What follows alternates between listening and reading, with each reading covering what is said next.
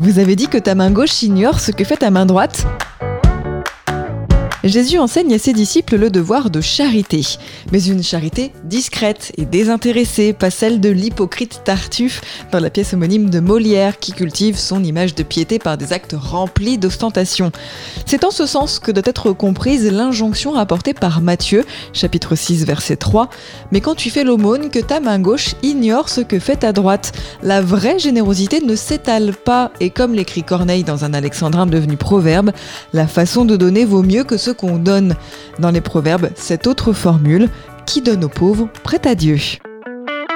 Extrait du livre Expression biblique expliquée de Paul Desallemands et Yves Stalloni, paru aux éditions Chênes.